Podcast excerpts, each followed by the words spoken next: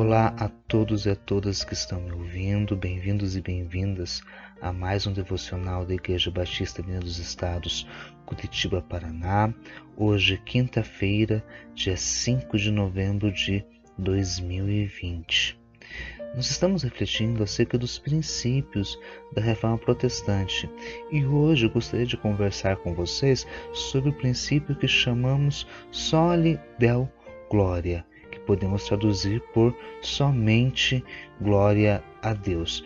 Gostaria de convidá-los a ler um texto que está em Efésios, no capítulo 2. Vamos ler do versículos 4 a 8, que diz o seguinte: Mas Deus, que é riquíssimo em misericórdia, pelo seu muito amor com que nos amou, estando nós ainda mortos em nossas ofensas, nos vivificou juntamente com Cristo pela graça sois salvos, e nos ressuscitou juntamente com Ele, e nos fez assentar nos lugares celestiais em Cristo Jesus, para mostrar nos séculos vindouros as abundantes riquezas da Sua graça, pela Sua benignidade para conosco em Cristo Jesus. Porque pela graça sois salvos por meio da fé, e isto não vem de vós, é dom de Deus. O que significa para nós protestantes o somente glória a Deus significa o reconhecimento de que a salvação provém de Deus.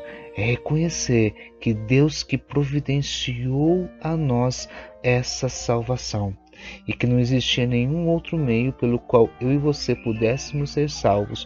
Por isso nós damos glória a Deus em forma de agradecimento por nos ter salvo.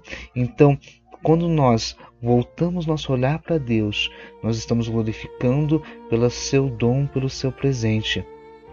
Duvidar da glória de Deus não é só se prostrar a outros deuses distintos, mas é também não reconhecer a graciosidade de Deus para conosco através da salvação.